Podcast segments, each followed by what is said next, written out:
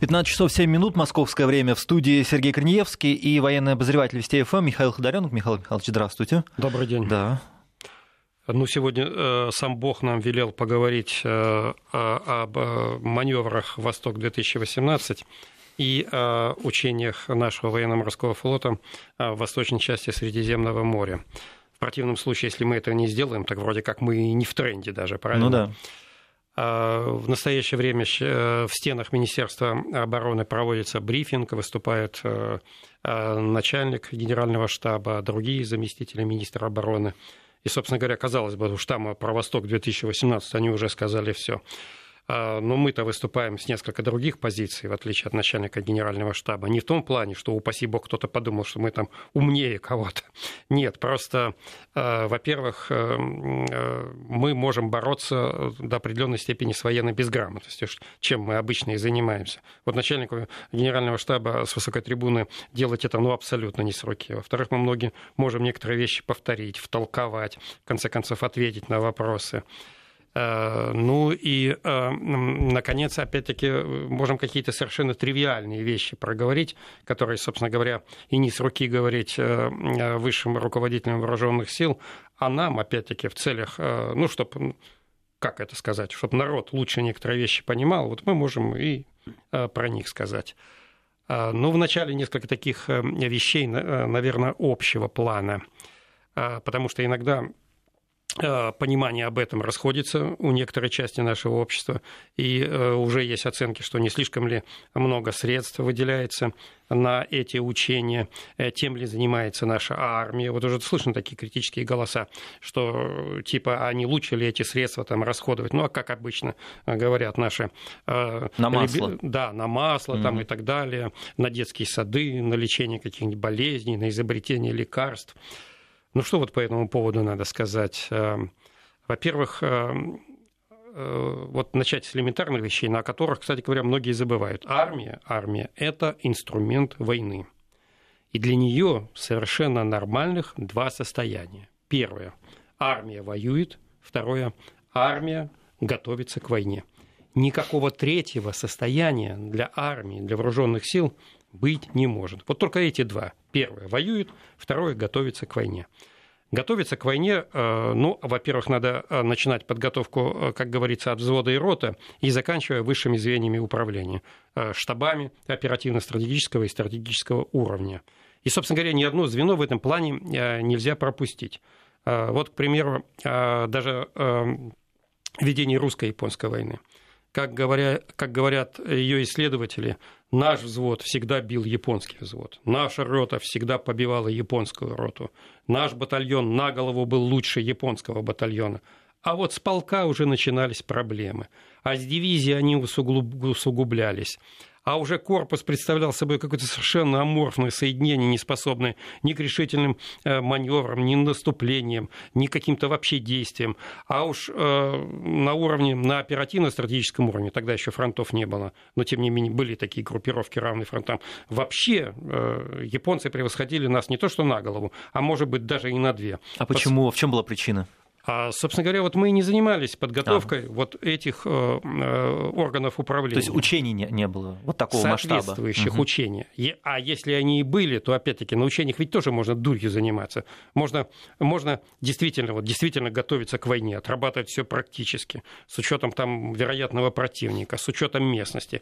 А можно и засесть ведь в кабинетах. Можно траву красить. Да, ну это... Это важно. Да. Да. Это, это, вот. Но самое главное, вот кто считает, что очень много денег выделяется на боевую, э, при этом еще не знает, что есть еще и оперативная подготовка, то придется платить в 10 раз дороже, если сейчас не выделить денег. Ну вот яркий пример, например, 41-42 год. Ведь, э, собственно говоря, ведь э, начали учиться уже в ходе ведения э, войны, и причем за каждый, за каждый урок, полученный от немцев, платили по такой дорогой цене, что до сих пор, до сих пор даже страшно вспомнить, как там говорил по этому э, поводу э, Константин Симонов про войну. Она такой вдавила след.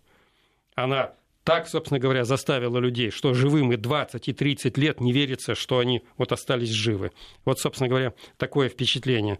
Такой след оставила война э, практически во всех сферах нашей жизни. Поэтому не хочешь учиться в мирное время, заплатишь военное, причем по самой дорогой цене.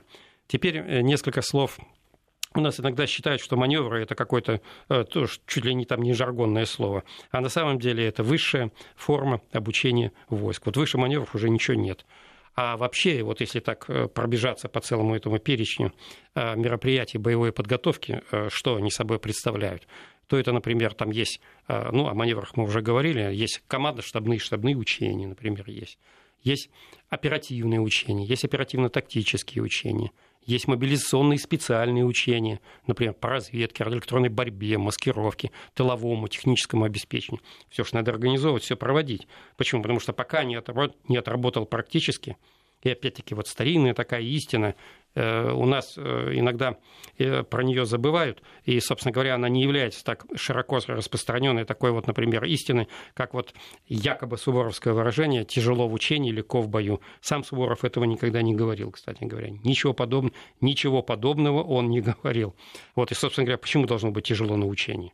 Вот тоже никто этого объяснить не может. Если тяжело на учении, значит, ты что-то не организовал, Значит, ты что-то не предусмотрел, если люди там третьи сутки не спят, если затруднена доставка горячей пищи, если они э, э, в мороз там в голом поле не обогреты, не одеты. Да, это, конечно, тяжело, но значит, ты что-то не организовал, раз им там так тяжело стало.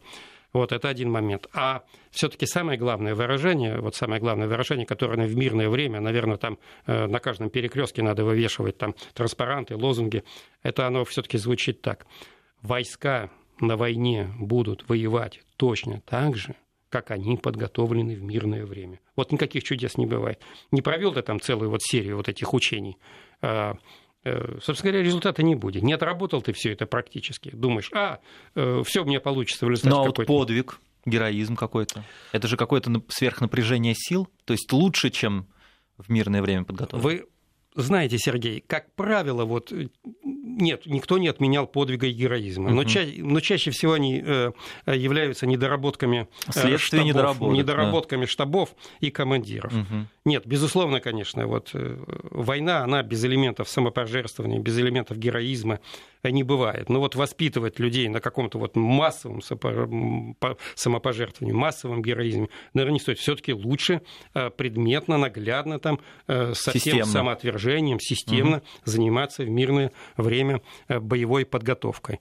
И, собственно говоря, вот еще мы э, говорили о специальных разного рода учениях. Бывают еще военные игры и групповые летучки. Иногда некоторые думают, а сколько же летучка продолжается? 5-10 минут, там 15.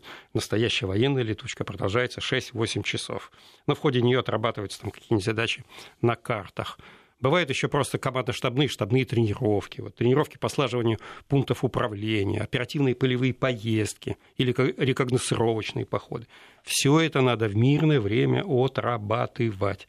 Не отработал ты что-нибудь? Ну вот, я еще раз говорю, заплатишь, и причем отрабатывать-то надо до автоматизма, причем до такой степени, что на войне уже человек не думал. Вот в этой обстановке мне как действовать? Вот так или так? Нет, все уже отработано, все уже, как говорится, э, на уровне спинного мозга там вбито э, во все необходимые звенья. И только так надо и действовать.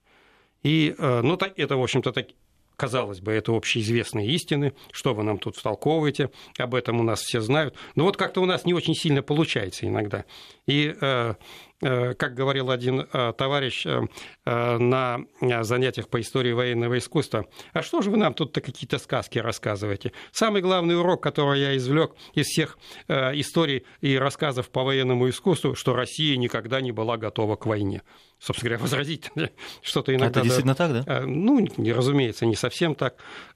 И возразить иногда бывает очень трудно. Поэтому еще раз, еще раз вот, вот, это, вот эта мысль надо еще раз всем повторить повторить и очень хорошо запомнить. То есть войска будут воевать на полях сражений точно так же, как они подготовлены в мирное время. Никаких других чудес в этом плане быть не может. Теперь э, несколько слов э, практически об учениях вот в восточной части Средиземного моря. Э, конечно, там еще присутствует далеко не оперативная эскадра, далеко даже не просто эскадра, можно это назвать все-таки постоянным соединением военно-морского флота, но, тем не менее, то, что это учение проводится, это уже хорошо. И, э, конечно, по боевому численному составу это постоянное наше оперативное соединение еще уступает даже пятой оперативной эскадре э, советских времен, которая оперировала э, в Средиземном море. По количеству вымпелов все это выглядит гораздо слабее. Проблемы во многом еще у нас остались со времен пятой оперативной эскадры, которые заключаются в том, что, э, например, самое слабое место пятой оперативной эскадры времен военно-морского флота Советского Союза было отсутствие полноценной системы базирования и э, отсутствие ну, в полном объеме истребительно-авиационного прикрытия, поскольку у нас не было ни авианосцев, ни каких-либо военно-воздушных баз в том регионе, дислоцированных на берегу. Сейчас у нас уже кое-что есть, кое-что есть. У нас уже есть э, пункт базирования Тартус, есть авиабаза Хмимим, на которой э, есть э, самолеты, которые могут применяться для истребительно-авиационного прикрытия отрядов боевых кораблей в Средиземном море. Но, тем не менее, вот несмотря на огромный объем проделанной работы, а, собственно говоря, я, например, могу об этом судить, я лично видел, что сделано в Мимиме за сравнительно короткое время, и Тартус, он, конечно, тоже, э, если раньше там был Мичман, три матроса и ржавый металлический причал, то сейчас Тартус уже это э, тоже проведен очень огромный объем работы, и уже в первом приближении он представляет собой э, вот пункт базирования военно-морского флота. Но опять-таки, что такое полноценная военно-морская база? Вот что такое? Это, во-первых, это причальный фронт э, необходимой длины, что корабли могли зайти, пришвартоваться. Во-первых, это все-таки мощная система материально-технического обеспечения должна быть на берегу, включая там все необходимые материалы, боеприпасы, средства поражения, а, э, топливо и так далее и тому подобное. Должны быть э, ремонтные мощности какие-то но вплоть до того, что сухой док. Потому что вот э, отсутствие ремонтных мощностей э, в военное время или э, в условиях таких приближенных к боевым может сыграть ну, не самую хорошую роль. Наконец, эта база должна быть прикрыта и с земли, и с воздуха, и не одним дивизионом, а там должно быть создано мощное зенитно-ракетное и противоракетное прикрытие. Вот. С одной стороны, казалось бы, все за лопаты и за кирки, и строить быстро Тартус, и довести его до уровня там, Севастополя, Балтийска и Североморска. Вот, казалось бы, да. Угу. Но тут есть один такой политический момент, что все таки это другое, другое государство, правильно? И хорошо, что ну, вот в данный, например, руководство Сирии лояльно по отношению к России. А Но неизвестно, будет, что будет с этим а руководством что будет через пять лет, через 10? Угу. А вдруг там придет какой-нибудь политик такой скажет, ну-ка, ребята, 24 часа все по чемоданам, и чтоб э, через 5 э, часов ваши все вымпелы пропали за горизонтом. Такое может быть? Может. Поэтому как-то вот тут больше даже политические моменты. Можно, конечно, вложиться от души, а потом это будет база как ну, памятник нашему неосмотрительному, скажем так, стратегическому поведению. Хотя мы говорили, кстати, на одном из часов милитариста, что если бы поведение Муаммара Каддафи не было таким отвязанным. И вызывающим. Не, не, не вел бы он себя так грубо, угу. можно так нагло. Э, не соответствовал бы его, его стиль поведения, ну, как иногда говорят в авиации, э, полет выше, выше должности. Вот. И, собственно говоря, возможности-то были слабенькие, а вел себя, ну, как будто лидер там сверхдержавы. Ну, наказал, наказали его за это. Вот. Сейчас не будем там детально разбираться ну, да, о да, причинах, да. там, следствиях и так далее и тому подобное. А если бы на его территории, э, как мы уже говорили, были, были бы, например, военно-морские базы, э, авиационные, группировка сухопутных войск, то, наверное, и сейчас бы был жив Муаммар Каддафи. Вот это, поэтому лидеры вот таких государств, которые обладают сравнительно небольшими военными возможностями, всегда должны помнить об этом, что если тебя захотят пода- подмять какие-нибудь сверхдержавы, они это обязательно сделают, и ничего тебя не спасет. Никакое хорошее поведение. А, вот это один момент. А второй момент, опять-таки, о чем надо э, всегда помнить, все-таки присутствие наших кораблей, наших кораблей в Восточном Средиземном море и э, в этом море в целом, все-таки это всегда э, набор как чисто военных, так и политических факторов.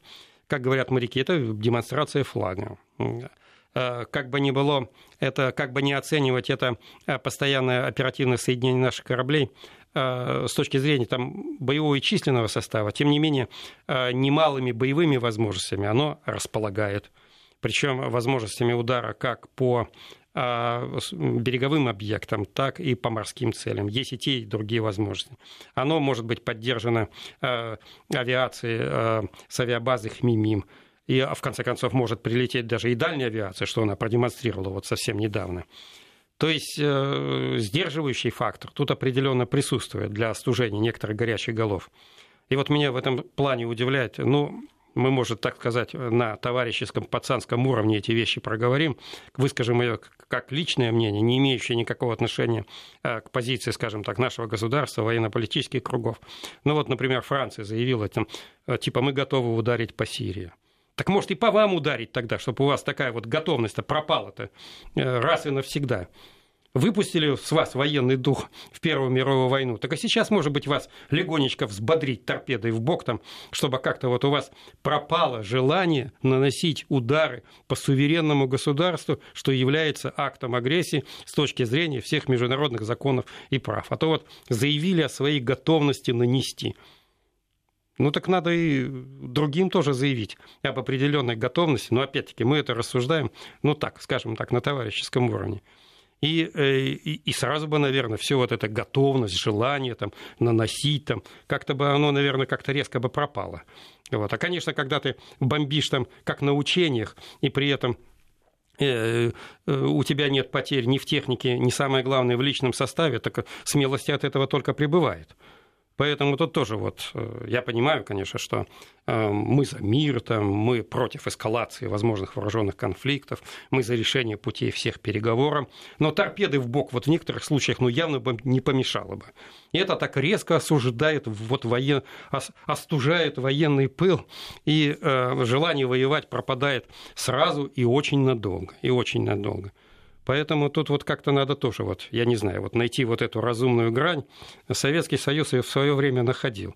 И даже не то, что находил, а даже а даже, э, как это, как говорят опять-таки пилоты, шел с некоторым перелетом.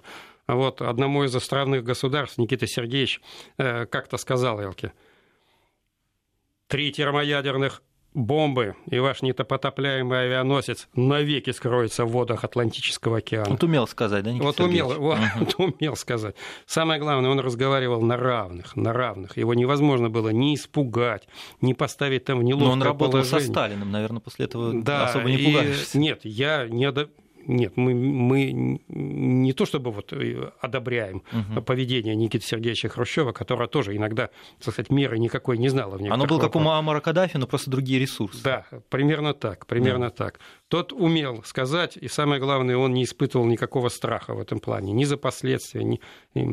и э, может кое-что до определенной степени, конечно, опять-таки, с учетом современной обстановки. Э, у каждого ведь руководителя было ну, набор определенных как положительных, э, так, собственно говоря, и отрицательных черт. Но вот в этом плане он, он умел, он умел сказать.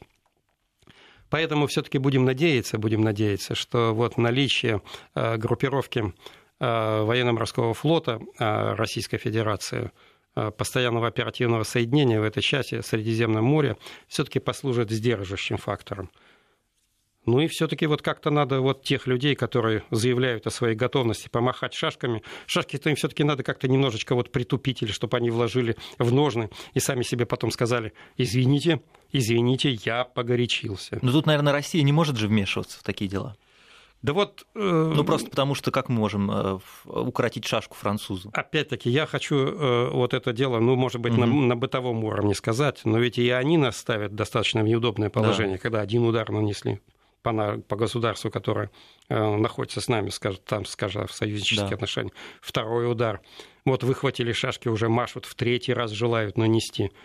Но как-то вот это дело-то надо прекращать на каком-то уровне, уж не знаю каким способом. Да, ну тут, наверное, да, только переговоры. Да, тут как-то вот все-таки угу. надо на какой-то уровень все-таки выходить. Понятный. Вот, теперь, э, что является, э, несколько слов еще об учениях э, «Восток-2018». Что тут надо отметить? Эм, тут в первую очередь надо отметить то, что вот, например, ну вот хотя бы а, такой момент а, что, а, например, вооруженные силы Российской Федерации в той же самой Сирийской Арабской Республике, о которой мы говорили только что, в общем, проявили это себя, в общем-то, самой лучшей стороны и показали, что они могут решать все возложенные на них задачи. Но наши недоброжелатели что нам в этом плане могут сказать? Типа, ну, боже мой, да у вас там всего лишь присутствует несколько тысяч человек а, и незначительная по своему составу а, группировка воздушно-космических сил, ну и всего-навсего там два десятка кораблей. Типа, это не размах, э, и вы тут в этом плане никого не, уви... не, не удивите, решая вот подобные задачи столь, столь малочисленным нарядом сил и средств. Ну, пожалуйста. А вот Восток, Восток совершенно другое. И что следует еще сказать вот об этих маневрах, э, ведь мы, собственно говоря, впервые проводим маневры э, со времен э, Запада 81. И эти мероприятия сопоставимы по привлекаемым силам и средствам, но по пространственному размаху Восток-2018 ну, существенно превосходит, конечно, Запад. Это первое. То есть мы можем сказать, ну нет, товарищи, господа, приглядитесь, это вам теперь не несколько тысяч человек, не четыре с половиной, не пять, это уже 300 тысяч человек, это уже силы э, двух э, военных округов, двух флотов, и более того, на этих учениях э, задействованы силы еще двух государств, правильно, регион, это Китайской Народной Республики и Монголии. То, что вот Э, силы и средства еще двух государств принимают э, участие в этих учениях, это говорит о том, что, э, видимо, все-таки разработчикам учений удалось создать такой военно-политический фон, ну, который максимально, по всей видимости, нейтрален, нет там никаких конкретных противников, не обозначены они ни до какой степени, и поэтому стало возможным вот привлечение а, Китая и Монголии. Ну что, сделаем сейчас небольшую паузу, новости и вернемся. 15 часов 35 минут московское время, у нас в гостях наш военный обозреватель Михаил Ходоренок. Михаил Михайлович, вот вы упомянули Восток 2018 и сравнили их с Западом 81. Э, Запад 81, я видел хронику, это какие-то совершенно невероятные по размаху маневры, да? И то есть, получается, Восток 2018 мы приближаемся вот к тому уровню. Ну, не то, что приближаемся, а примерно по а, составу привлекаемых сил и средств а, они соответствуют друг другу. На Востоке 2018 даже немножко больше, а, собственно говоря, по пространственному размаху, размаху Восток 2018 существенно больше. Все-таки на Дальнем Востоке там, там нормы расстояния там расстояния другие, да. Там совершенно другие расстояния. Это один момент. А по большому счету, а почему нам а, Запад 81 кажется какими-то ну, совершенно невероятными а, учениями? Ну, это просто, просто по, по кадрам хроники, просто, помните, там же это, за горизонт уходили. Это просто, просто да? вот из-за одного единственного там 10-минутного ролика да, да. Э, учение, учение Запад 81 нам кажется совершенно невероятным вот, свидетельством какой-то совершенно безумной военной мощи. Но это вызывало гордость, вот это да. видео, которое показывали. Нет, гордость вызывало. у одних гордость, у других раздражение, правильно. А что я в этом плане хотел сказать? Опять-таки, э, ну, кино, оно достаточно обманчивым, даже документальная хроника. Например, кажется, там совершенно что-то ну, невероятное показано, а на самом деле, ну, что такое вот одна танковая дивизия, одна танковая дивизия, 360 танков. Вот если их построить, если их построить, вот уже будет примерно э, хроника, как на Западе 81. А если к этому добавить еще и личный состав, боевую и другую технику, зенитно-ракетный, артиллерийский полк, а если это не одна дивизия? А дивизии-то в свое время, например, Опять-таки, я не могу сказать, сколько их сейчас в Восточном военном округе. Это я об одной танковой дивизии говорю.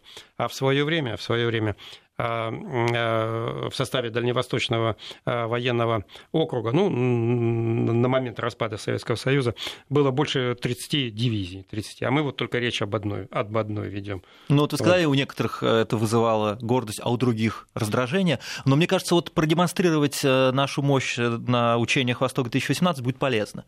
Просто показать, может быть, у кого-то, конечно, вызовет раздражение. Ну, раздражение мы сами знаем, у какой части да. нашего общества это вызывает раздражение.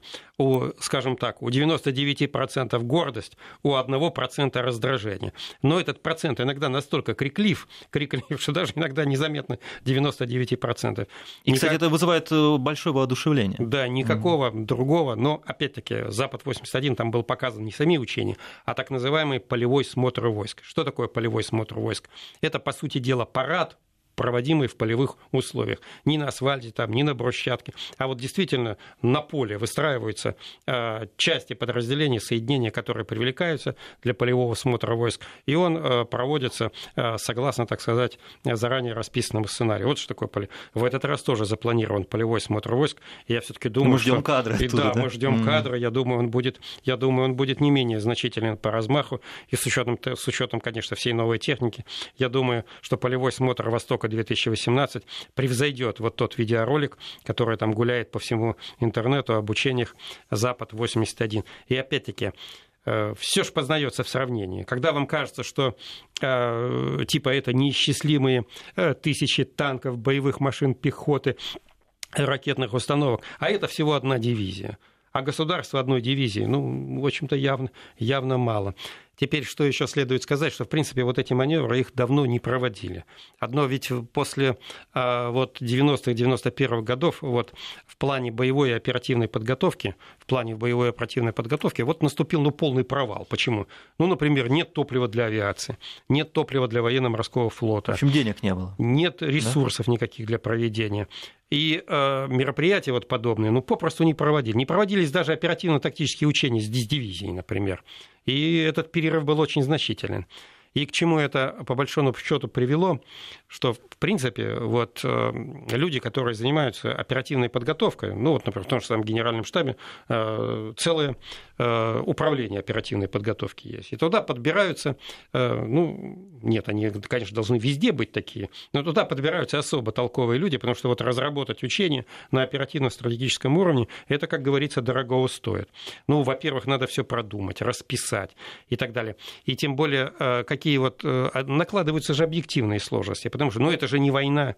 Например, ну, не выведешь же там армию там, в чистое поле, там, не займешь там оборону или не создашь ударной группировки. Все-таки страна живет мирной жизнью, правильно? И если что-то практическое можно проводить, то только на полигонах и, скажем так, ну, ограниченным нарядом силы и средств. Почему? Потому что полигон каждый имеет свою емкость. На одном там, например, только можно провести полковое учение с боевой стрельбой, на другом э, вот дивизия. Дивизия. Вот у нас полигонов, где может развернуться дивизия, кстати говоря, раз-два, и расчет окончен.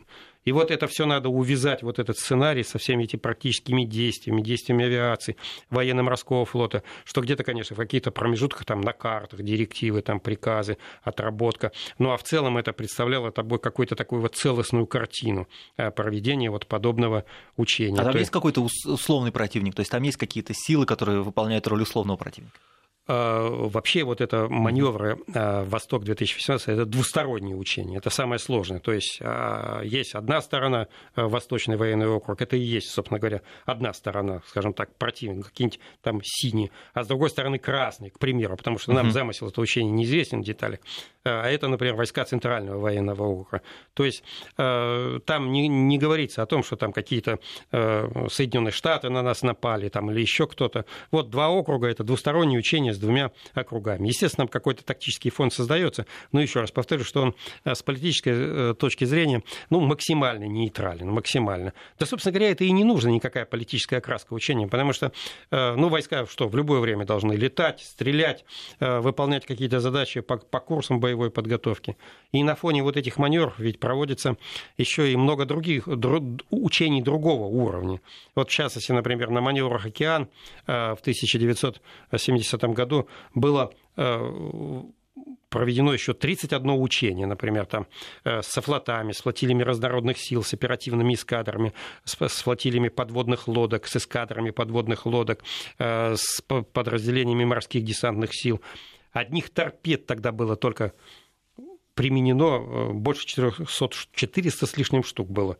Вот, торпедных стрельб было.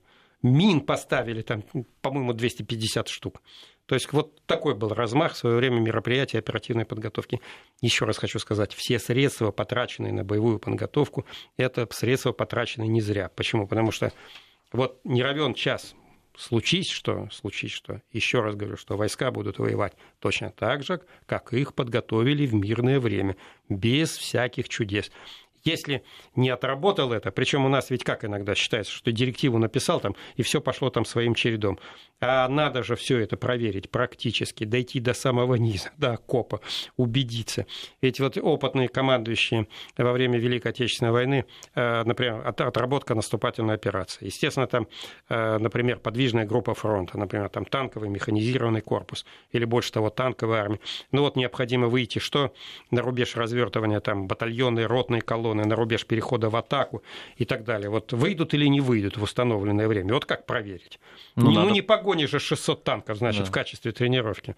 Ну что, надо, например, ну, в первую очередь работали э, с командирами, так сказать, головных машин. Если он пешком вышел на рубеж развертывания, э, перехода в атаку, значит, он туда и на танке проедет. Но он знает же, куда идти. Все. Он отработал это практически, прошел два раза, ознакомился со всеми ориентирами, там, нанес на карту. То есть вот первый танк вышел, значит, выйдут все остальные за ним, правильно?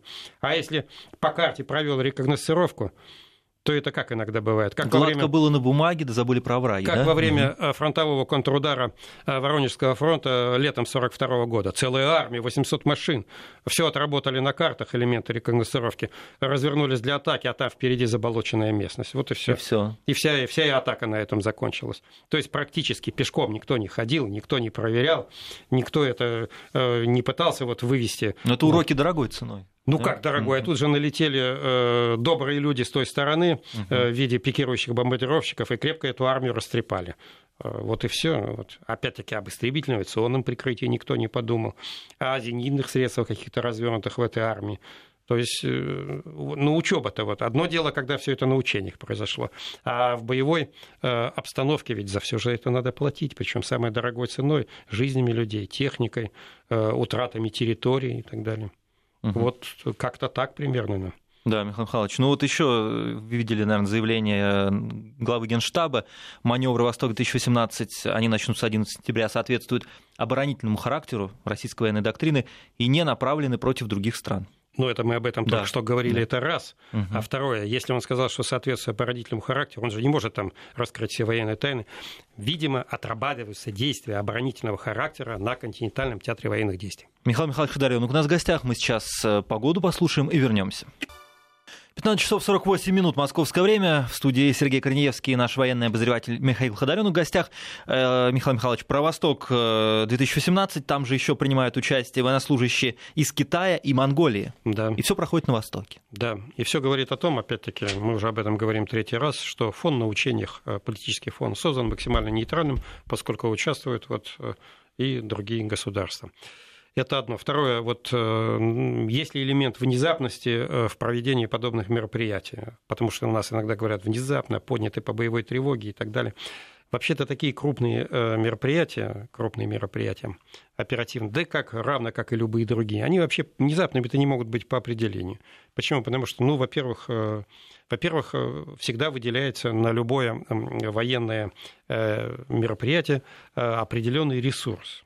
Вот, скажем, например, если привлекаются к наступательным действиям, ну, к примеру, ну, мы сейчас будем говорить абстрактно, ну, скажем, там, воздушная армия, хотя у нас они сейчас и называются армия ПВО и ВВС, но привлекается, например, к, там, к фронтовой там, наступательной операции, будем говорить абстрактно, скажем, воздушная армия, то она привлекается в пределах какого-то ресурса. Ну, к примеру, там 25 полка вылетов, э, полковых вылетов. Э, это о чем говорить? Что, во-первых, все эти вылеты должны что, обеспечены быть топливом, правильно?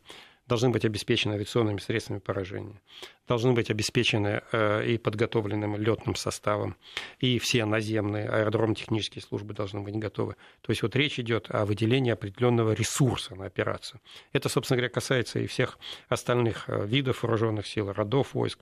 Почему? Потому что если запланирована, например, огневая подготовка, да еще там по нескольким периодам, к примеру, там, то опять-таки должно быть выделено что? Необходимое количество боеприпасов, правильно? Которое измеряется у нас в чем? В боекомплектах. Потому что у нас есть э, всего-навсего, кстати говоря, три расчетно-снабженческих единицы, так называемые. Потому что когда тыл и, и техническое обеспечение начинают что-то считать, они обычно оперируют так называемыми расчетно-снабженческими единицами. Это что? Первое, сутодача, то есть сколько боец в сутки потребляет продуктов, сутодача. Это второе, а, а, элемент э, расчетно-снабженческих единиц – это боекомплект. И, наконец, это что? Это заправка. Ну, заправка, опять-таки, бывает автомобильная, бывает для бронетанковой техники, бывает для авиационной техники и так далее. То есть вот все это должно быть создано. Как вы можете провести учение, если вот необходимые запасы материальных средств для этого не созданы? То есть никакого элемента, да, да, да, на войне тоже, например, чтобы подготовить какую-то операцию, но необходим какой-то определенный э, промежуток времени, там 20-25 суток, например, чтобы подготовить фронтовую наступательную операцию. В первую очередь это, конечно, касается подвоза материальных, материальных подвоза и сосредоточения материальных средств. Потому что на самую, ну, раньше она называлась артиллерийская подготовка, сейчас огневая, ну, ну, если у тебя меньше пяти с половиной боекомплектов, меньше, ну, опять-таки, это просто, просто беда. И так что элемент внезапности тут может быть только ну, в поднятии там, тех или иных частей по боевой тревоге, как у нас сейчас любят это говорить, внезапно там ночью по боевой тревоге а у меня вот к этому такая идиосинкразия, такая ненависть к этим элементам. Но я имею в виду, там летчики могут знать о том, что их поднимут по боевой тревоге, или не могут? Или все знают? Все все, все равно знают, и внезапности никакой Тут, нет. Во-первых, надо разделить это на две вещи. Угу. На две вещи. Первое, на стратегическом уровне, если говорить о, о войне. Да. О войне. Война никогда не может быть неожиданной для государства. Вот типа, ну у нас вот нам очень долго внушали мысль, что там враги подобрались там к западной границе, внезапно и коварно на нас напали и то есть как-то вот в массовое сознание внушался миф, что война может начаться внезапно. Война никогда не может начаться внезапно. Если разведка работает. Да и не только разведка. Просто и скрыть невозможно эти приготовления. Там это стратегическое развертывание, оперативное передвижение, передислокацию войск и так далее. То есть война не может быть каким-то вот одномоментным, внезапным ак, актом, типа там раз, снег с крыши упал, началась война. Это просто у нас массовое сознание вот вбит такое, что типа мы мирные люди, там пахали, сеяли, тихо спали, и вдруг на нас напал коварный враг так. Ну, так не бывает на межгосударственном уровне. Это один элемент. Ну, а в тактическом, типа полк по боевой тревоге, для него это может быть запросто внезапным. А что касается, почему у меня определенное, так сказать, это самые недобрые воспоминания связаны с этими внезапными подъемами по боевой тревоги, нас в свое время э, поднимали э, по 10-15 раз за сутки. Внезапно каждый раз. Внезапно каждый раз. И э, да. тем более, э, ну хорошо это когда ты находишься на рабочем месте там, или, или, скажем, там, а, ну а когда ты в бане, когда ты спишь, э, когда ты только поднес первую ложку карту, и вдруг тут раз готовность номер один полным боевым расчетом. Ну хорошо, это один раз. А когда это 10-15 и ночью? Да плюс ты еще, например, сам должен два раза за неделю ночью проверить боевую готовность. Плюс ко всему к этому вот. И э, уже такие привычки начинают появляться. Типа раздеваешься, когда э, перед, как говорят военные, перед отходом ко сну, угу. и начинаешь выкладывать свою одежду в строго определенной последовательности. Почему? Чтобы ночью не думать, не искать ничего. Сначала вот это, потом вот это, потом вот это, потом впрыгнул в сапоги или в валенки и бежать, правильно? Ну, что должна же быть какая-то последовательность. То есть э, сначала это одеваешь, потом это. Ну так и раскладываешь на ночь, она у тебя в виде какой-то дорожки. Ну, даже, лежит... даже мы курсантами так делали. Да, чтобы... но не успеешь. Потому что если не успеешь, тебя накажут. Да, не, а у нас-то еще строже, да, потому да, ну, ты да. не успел, там раз уже весь дивизион собрался, а командир, а командир, а командира нет. Ну это как-то вот. Ну вот когда 10-15 раз за сутки и 300 раз за месяц, угу. то по неволе вот к этим подъемам э, по боевой тревоге как-то у тебя уже начинает это. Даже более того, случаи бывали, знаете, какие? Вот у моих товарищей, например. Ну, 15 раз уже на исходе, на исходе суток э, готовность номер один полным боевым расчетом. Бойцы легли возле сопки, сказали, дальше не пойдем. Ну да, уже сил нет. Сил нет. Да. Уже сил нет. На 15 раз не стало сил. Вот поэтому я это к чему рассказываю, что с этими подъемами боевой тревоги, но тоже надо опять-таки разумно, не доводи. Как там вот, а вот это Суворов говорил уже точно солдат любит учение, когда недолго и с толком. Вот это его действительно свои слова. Тут я уж этот отвечаю с точностью до запятой. Ну вот, наверное, вот так. И в плане, э, кстати говоря, в плане повышения боевой готовности, там, оперативной боевой выучки, нам еще работать и работать. Почему? Потому что вот это наследие 90-х и 2000-х, оно ведь, да еще даже начало 2000-х, оно еще ну, не в, далеко еще не преодолено. Почему? Потому что мы вот только что говорили, что э, в соответствующие подразделения вот, штабов видов вооруженных сил, генерального штаба, э, люди, которые занимаются оперативной подготовкой, ну, должны подбираться, наверное, с самым высоким уровнем выучки. Ну, а чтобы они появились, опять-таки, опять-таки, он же должен пройти через э, все вот эти практические мероприятия. То есть вот как, например, у нас преподаватель военной академии генерального штаба был а, по оперативному искусству генерал-майор Яровой Николай Павлович, он прошел все штабные должности с самого низа и до самого верха. И он мог... Он кладезь мудрости, по большому Да, он реально мог научить людей, он сказать, что на этом уровне делается так, на этом так, на этом так. А тут же все это необходимы вот практические навыки. А если что-то пропущено, что-то ты вот не присутствовал на каких-то мероприятиях, какие-то ты циклы не прошел, ну, или ты как командир крайне неловко себя чувствуешь. Потому что, э, ну, в армии так не бывает, что типа взводом роты не командовал и вдруг раз стал полководцем. И хорошим при этом. Да, и, Вряд ли. Ну, да, не бывает так. Вот ты должен пройти через роту, там, батальон, полк, дивизию, пройти весь, все курсы боевой э, подготовки, э, чтобы все это наставление по оперативной подготовке прошло через тебя. Ну, даже это еще далеко не все. Почему? Потому что вот случалось, значит, что вот все, вот о чем я говорю, было на самом деле, и человек проявился и хорошим организатором, и прекрасным там хозяйственником и так далее, а попал в реальные боевые действия реальные боевые, уже не учения, а где там свистят пули. И испугался. И испугался, да. да. И, собственно говоря, вот поэтому в этом плане вот э, Сирия для нас, Сирия для нас, вот э, вот такая война это просто благо для руководящего состава, вот как бы цинично мы выражали. Только это позволяет нам вот отсеять все то э, ненужное, что накапливается в войсках в мирное время. Поэтому учиться военному делу настоящим образом. Наш лозунг должен быть только один – Михаил Михайлович, спасибо вам большое. У нас в гостях, я напомню, был наш военный обозреватель Михаил Ходоренок. Мы говорили об маневрах «Восток-2017», которые являются первыми маневрами в истории современной России. Это нам сегодня рассказал э, глава Генштаба Валерий Герасимов. Впереди у нас новости.